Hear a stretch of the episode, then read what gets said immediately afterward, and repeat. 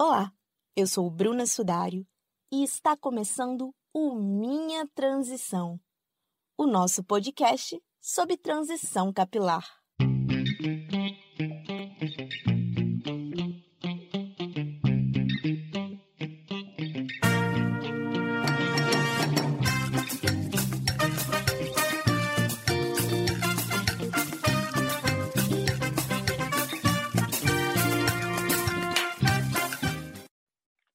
Campanhas publicitárias a debates e reflexões, em novembro, as pautas raciais ganham destaque.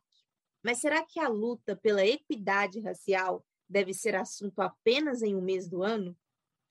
Para conversar mais sobre esse assunto, eu estou recebendo no episódio de hoje do Minha Transição a jornalista e mestranda em comunicação, Sandra Rosa. Oi, Sandra, é uma alegria te receber no Minha Transição e eu gostaria que você se apresentasse um pouco mais. Oi, Bruna, tudo bem? É um prazer estar aqui, ter sido convidada. Estou bem feliz, né, quando recebi o convite. E também é um prazer muito grande, né, estar participando aqui hoje, principalmente né, nesse mês de novembro, né, tão importante assim, para a comunidade negra, não só para um mês de luta e reflexões também de ações antirracistas, mas também um mês também de recuperar essa memória, né, que foi muitas vezes apagada, né, e roubada da gente a todo instante, sobre tantas coisas importantes que a população negra trouxe para o país, né, e ainda faz no país. Bom, Bruna, me apresentando aqui também, né, como você já introduziu, eu sou, além de jornalista e mestrando em comunicação, eu também sou coordenadora da área de diversidade, equidade e inclusão da Rede de Jornalistas Pretos pela Diversidade na Comunicação, a Rede JP, e também sou fellow é, do IDBR, do Instituto de Identidades do Brasil, Sim, Identidade Racial, que é um programa de formação e desenvolvimento de lideranças negras é, de todo o país. E antes da gente vir para essa gravação, a gente conversou um pouquinho, e você me contou que você não passou pela transição capilar, né, que é um, um assunto que a gente sempre aborda aqui nos nossos episódios. Mas antes da gente entrar no tema assim específico, eu gostaria que você contasse ou comentasse um pouco de como que é a relação que você tem com o seu cabelo, como que é isso aí para você. Então, Bruna, hoje eu vou te sendo bem sincera, assim, hoje é bem mais tranquila, né? Mas, assim, se eu falar com você que foi sempre assim, eu vou estar tá mentindo, porque realmente não foi, né? A gente sempre, desde a infância, a gente é bombardeada, assim, por é, tantas referências negativas sobre o nosso cabelo, né? Sobre o cabelo crespo ou sobre o cabelo cacheado. E é bem interessante, assim, a gente observar como que, tanto ali, né, em todos os locais que a gente tá, sempre a gente vai ver alguma referência muito negativa até hoje, né? Então, a gente, como criança, a gente cresce ali, é mais minado, e também cresce muito com um alto ódio, né? Eu acho que é bem interessante a gente pensar assim também, trazendo essa perspectiva. Mas é muito interessante também que eu me lembro que também, em muitos momentos, em que eu ia nos locais, né, eu era a única pessoa que não tinha cabelo alisado, né, e aí era muito muito complicado em muitos momentos porque assim a gente era eu era abordada de formas muito agressivas né, e muito racistas assim de pessoas que falavam assim olha se você alisar seu cabelo fazer um babyliss vai você vai ficar muito bonita. E assim não era um, não era o meu momento ali assim era uma, como se fala né, uma invasão muito grande né do corpo de uma pessoa negra ali e uma agressividade muito grande do racismo também mas, assim, eu fiquei muito feliz, né? Quando começa, assim, esse momento que as pessoas negras, assim, começam a passar por a transição e começam a ver mais pessoas ali com cabelo natural em vários locais, assim, eu acho que é um momento empoderador muito grande também e muito importante. Eu acho que a gente vai construindo, assim, aos pouquinhos também, tanto para essa questão de representatividade, mas também de resgatando um pouco dessa memória e nossa cultura roubada da gente, né? Eu penso muito que o cabelo está nessa linha da representatividade mesmo. Tanto que, mesmo hoje não sendo o foco do nosso episódio, né, falar do cabelo, eu acho que quando a gente fala dele, a gente fala de toda essa representatividade que a gente precisa e que a gente vive buscando, né? E, Sandra, você acha que pensasse no mês de novembro, a gente também tem outras datas, pensar nessas datas são caminhos, né, para a gente poder pensar na representatividade negra em, em todas as esferas, assim, da nossa sociedade? Com certeza, Bruna, principalmente porque quando a gente tem mais pessoas negras, né, diferentes profissões, diferentes posições, é, tanto no mercado de trabalho quanto na sociedade, né, principalmente, principalmente questão de liderança, é muito importante porque isso gera muita representatividade e possibilidade para várias outras pessoas. Né? Eu sempre falo que a gente só pensa em, imagina ser alguma coisa quando a gente vê uma outra pessoa lá, porque mostra uma, uma representatividade, uma possibilidade de ser. Então, a partir do momento quando a gente não vê uma referência, a gente imagina que o que a gente vai ser é aquilo ali que está no, no, nosso, do, nos, não é, nos, é, nos é mostrado, mas na, pra, ali tem várias possibilidades, né? Então é muito interessante que expande muito, assim, o que, que a gente pode ser, nas possibilidades de querer ser ou de não querer ser também. E eu acho muito importante esse movimento, tanto dessas duas datas, porque é um momento realmente, né, de recuperar as nossas memórias, nossas histórias, saber de tanta coisa que a, a África, assim, né, o continente africano, trouxe para o país, né, para o Brasil, e que tem a oferecer, né? Eu, eu fico esses dias, eu estava lendo Franz Fanon, e foi bem interessante uma parte que ele fala, né, como que a colonização, ela roubou muito essa questão da nossa cultura, né, e tirou ali essa subjetividade, essa identidade, e como que também colocou que todas as características das pessoas negras eram coisas ruins, principalmente o cabelo, né, a aparência física, entre outras ali, os modos mesmo de viver, a própria cultura. Então é muito interessante quando a gente conhece, né, esses, essas datas são importantíssimas, assim, para resgatar um pouco dessa memória ali, que é esquecida a todo momento, né, que nos é roubada a todo instante também. E, assim, durante anos, a mídia, por exemplo, só reforçou um estereótipo da figura do negro, né? O negro sempre ali em posições de inferioridade, em posições de racistas mesmos, né? Então, eu sempre penso que olhar para essas datas também é isso, é a gente poder mostrar o outro lado, né? O lado de que a mulher negra não é só para exportação, que o homem negro não é só para trabalho braçal, mas mostrar essas outras possibilidades, né, que, que nós temos enquanto povo, enquanto cultura. É, mas por mais que exista essa questão da, dessa valorização da data, a gente também escuta críticas, né, sobre a existência do Dia da Consciência Negra, de que, ah, de que é aquele velho discurso, somos todos iguais, não precisa existir um Dia da Consciência Negra, ah, não existe dia da consciência branca.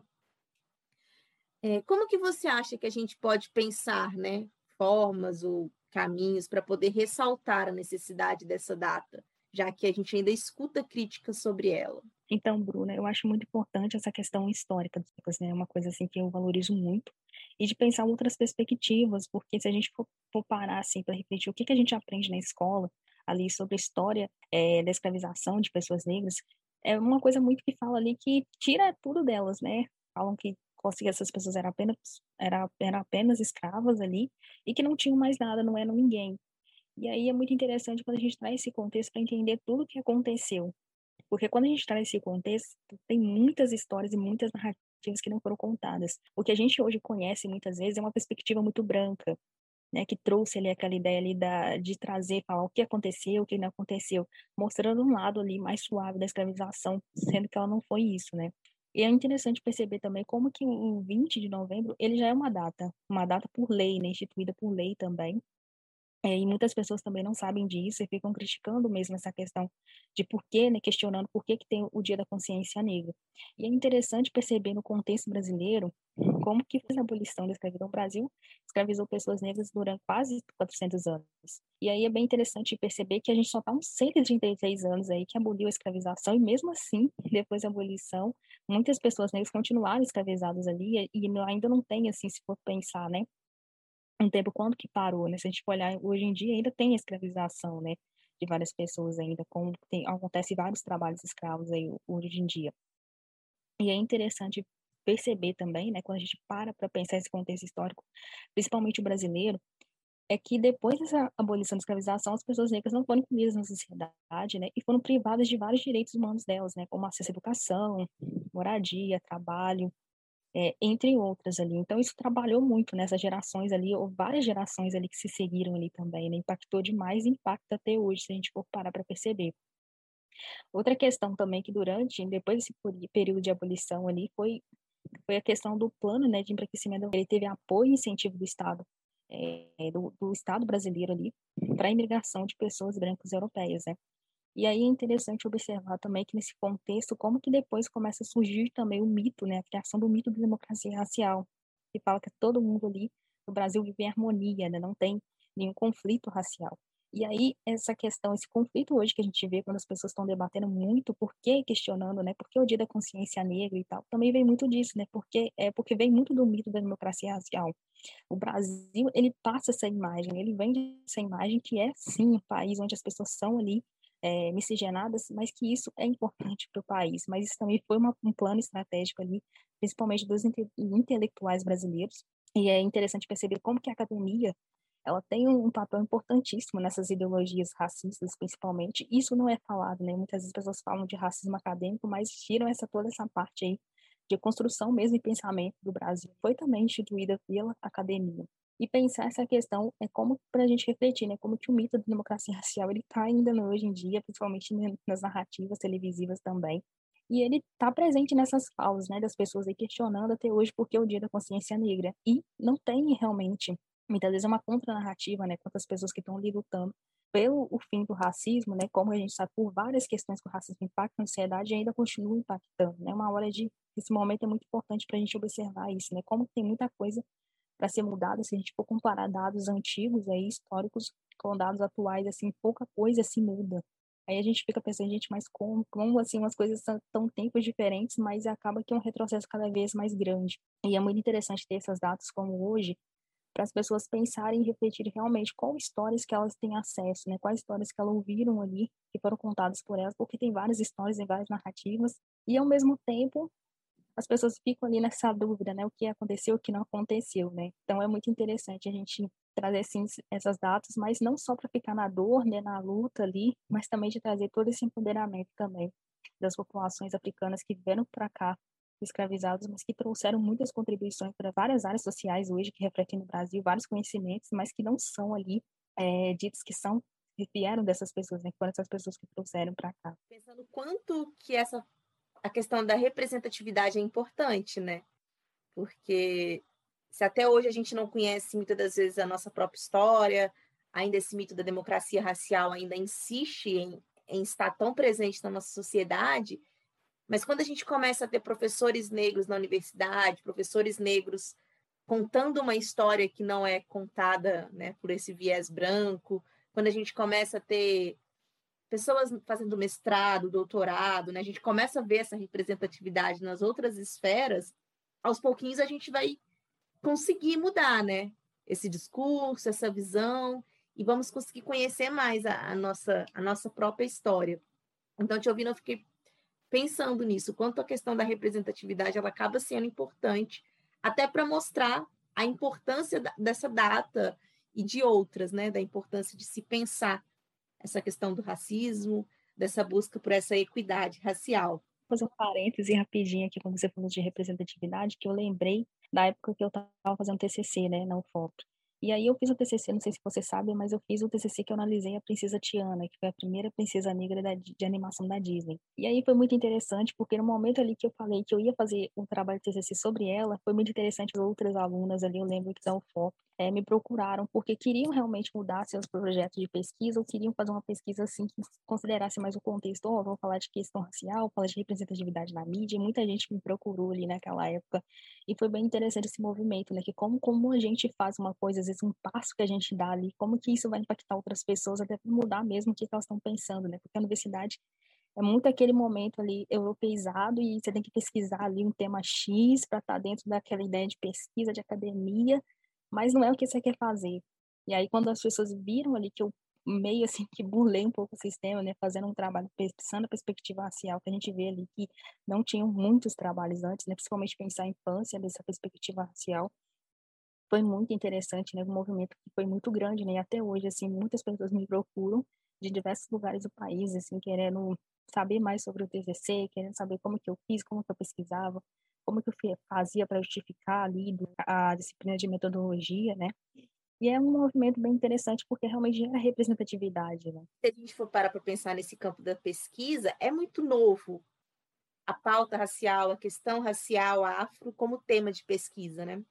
É, recentemente eu escutei um podcast que era de mestrandas do teatro, questionando exatamente isso, que, que elas foram buscar referências de artigos, de outros trabalhos, que também estavam nessa linha racial e elas não conseguiam encontrar. Então, assim, agora a gente está vendo isso porque a gente está nas universidades, né, ocupando esses lugares, até de certo modo por causa das políticas afirmativas que nos deram mais espaço, mas é isso, é a gente ocupando esses espaços levando as nossas temáticas também para a pesquisa, né? E aí, Bruna, hoje no mestrado eu pesquiso a Beyoncé, né? Talvez algumas citações de mulheres negras, que é o Lemonade, o Hamilton e o Black Skin. E assim, foi bem interessante perceber assim, fazendo uma pesquisa assim nessas bases de dados, né, acadêmicos, que Beyoncé não é pesquisado na área de comunicação. E aí eu fiquei assim, gente, como, né? Que a gente imagina que sim, mas não. É, a gente tem ela como uma super referência na música, mas cada não tinha pesquisa sobre ela, né? Exatamente. E, e geralmente as pesquisas que tem focam mais assim no, no sucesso dela, né, como cantora, em premiações que ela recebeu, mas em momento nenhum tem uma interseccionalidade ali para pensar uma mulher negra, né, para pensar essas questões de gênero e de raça. Então é muito interessante esse movimento, porque eu fico pensando, gente, mas como assim as pessoas vão ver a Beyoncé como uma mulher negra, né? Que teve muita polêmica quando ela lançou Lemonade, até por isso, né? Porque muitas pessoas falam, gente, mas como assim a Beyoncé é uma mulher negra? Muitas pessoas se assustaram, né? Porque ela fez aquele posicionamento. Muito interessante perceber isso, né? Porque era uma coisa que eu não imaginava, né? Para mim, as pessoas estudavam realmente Beyoncé, trazendo essa perspectiva de racial e de gênero, mas além disso outras, né, pensando numa interseccionalidade, mas a gente vê que não é uma realidade, né, principalmente em pesquisa na comunicação. A gente está comentando dessa questão de críticas, de debates, mas um outro tipo de, de debate que a gente escuta muito, principalmente entre a, a comunidade negra, é a questão de do negro só ser evidência no mês de novembro, né? Os outros 11 meses do ano, ninguém lembra das pautas sociais, ninguém lembra do negro, a gente só lembra do negro mesmo nesse mês de novembro. E o que, que você acha desse debate aí, dessa reflexão? Então, Bruna, é uma reflexão muito importante, porque assim, é muito desumanizador quando chamam pessoas negras só para falar de racismo, principalmente em 90, era essas pessoas, né? Porque, para a gente for pensar, a gente não aprende sobre relações étnico-raciais né, na escola, e se a gente quiser, a gente vai ter que pesquisar fora ou fazer um curso, e isso vai gerar vários custos aí, né? É um investimento muito grande ali, que as pessoas vão ter que fazer tanto de tempo, tanto de dinheiro ali, para ter acesso a esses conhecimentos que não são fáceis de digerir, até se impactam a nossa saúde mental, porque são assuntos assim que não são fáceis mesmo de ler, né? São assuntos pesados realmente. E é uma, eu acho que é uma desumanização muito grande, né? Quando chama essas pessoas, principalmente só para falarem ali em novembro, terem que fazer um letramento, né, para outras pessoas entenderem o que é o racismo, o que não é, que as pessoas também poderiam pesquisar, né? Então, acho assim que é muito importante realmente, se for chamar, chama a pessoa no ano inteiro, né? Tem 12 meses para chamar, é, contratem essas pessoas, remunerem essas pessoas também, mas chamem essas pessoas também para falarem de outros assuntos. A gente sabe que tem muitas pessoas negras em diversas áreas, né, falando de especialistas em diversos assuntos, assim, é o que mais tem, e as pessoas têm uma preguiça, muitas vezes, até no jornalismo mesmo, né, de procurar fontes, outros assuntos, além da, da temática racial, né, a gente sabe que existem, sim, essas fontes, é preciso procurar realmente algumas, mas é muito interessante. Eu trago até um exemplo aqui sobre um, um fato, né, que eu trabalhei também no site Negri, até do, do ano passado até esse início, até maio desse ano. E foi muito interessante perceber, eu estava fazendo uma, uma, no ano passado uma pauta sobre o prêmio o Jabuti, né, dos finalistas. E foi muito interessante que tinha alguns finalistas negros, mas eu fiz assim, eu tinha que pesquisar, alguns eu realmente não conhecia, e quando eu fui pesquisar na internet, no Google, realmente não apareceu nada sobre eles, né? E aí eu ficava pensando assim, quando colocava um autor branco, aparecia rapidinho, ficha, tudo, um monte de coisa sobre eles. E aí eu ficava pensando, gente, que exclusão muito grande, né? Porque a gente vê, é, esses dias eu estava comentando com uma amiga minha, como que a gente pensa que a comunicação, é hoje, hoje praticamente ainda continua um artigo de luxo para muitas pessoas, né? A gente estava pensando muito no, no foco do empreendedorismo, né? Que as pessoas, assim, como que alavanca tudo, tudo ali na internet, né? Uma comunicação, uma assessoria de imprensa, por exemplo, como que alavanca e dá uma visibilidade muito grande para esses empreendedores e é um conhecimento que é muito caro, né? Um serviço que é muito caro e nem todo mundo consegue acessar. E aí você fica pensando, gente, mas como que isso invisibiliza muita gente também? E até pensando, igual você falou, de ser um serviço caro, pensando nesse contexto de pandemia e que as coisas ficaram ainda mais difíceis de serem acessadas, né? Mas a gente está terminando já aqui, caminhando para o finalzinho desse episódio. Antes de, de te agradecer, eu gostaria, assim, de saber o que você diria para as pessoas que estão nos ouvindo sobre o mês de novembro, sobre a questão racial, né? Que a gente comentou disso, ah, de contratar as pessoas negras para falarem sobre outros assuntos, para falarem ao longo do ano todo, até porque a questão do racismo existe o ano todo, né? Não é só em 30 dias do ano que as pessoas negras sofrem, pelo contrário, elas sofrem 365 dias do ano. Então, incluir, né, nos colocar como como qualquer outra pessoa ao longo do ano todo também participando ativamente. Então, assim, o que, você diria para as pessoas que estão nos ouvindo sobre, sobre essa pauta, principalmente as mulheres, já que o nosso podcast ele é bem voltado para as mulheres? Então, Bruna, assim, eu diria assim, principalmente para as mulheres negras, né, que vão nos ouvir, eu acho que principalmente para elas assim entenderem que, ok, é um ano de luta, né, um mês de luta, de, de reflexões, muita coisa, mas também um mês de muito carinho, né, afetos, amor e autocuidado, né, porque a gente viu aí que a pandemia ainda ela continua, mas ela impactou muito fortemente várias pessoas negras, principalmente aí, né, gerando muitas perdas, né, muito desemprego, entre outros processos aí. E é muito importante que essas mulheres entendam também, a gente, quanto mulher negra, que a gente tem, tem sim o direito de descansar, né, de fazer pausas, de se cuidar, é, de buscar ajuda, apoio realmente, né, essa questão de ter um autocuidado, mas também de buscar uma ajuda psicológica, uma terapia também, porque às vezes é um, momento ali que nos é negado, né, e que a gente acaba acreditando com várias narrativas que a gente tem que conseguir, né, é, se desdobrar dez vezes mais ali para dar conta de tudo, e realmente isso impacta muito a saúde mental ali das pessoas, e é muito é, desumanizador ao mesmo tempo. Então, eu diria, assim, principalmente para esse mês de novembro, que acaba sendo muito forte, né, para muitas pessoas, gatilhos a todo momento, para várias pessoas.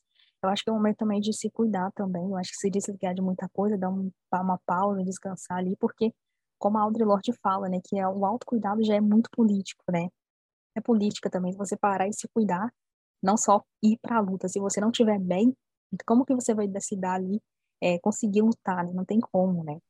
Até porque a gente, um dos estereótipos das mulheres negras é que são mulheres fortes, que aguentam tudo, né? Pelo contrário, né? A gente também tem as nossas dores. Sandra, só te agradecer por essa conversa tão enriquecedora é, te agradecer mesmo, assim. Tá super convidada. Em breve teremos outro episódio com a Sandra, viu? Outra conversa aí que a gente já está preparando. Mas só te agradecer mesmo. Ai, Bruna, maravilha, então, porque assim, tô, já estou ansiosa já para esse próximo, né? Fiquei sabendo que estou no próximo também. Daqui a pouco vai ser uma temporada.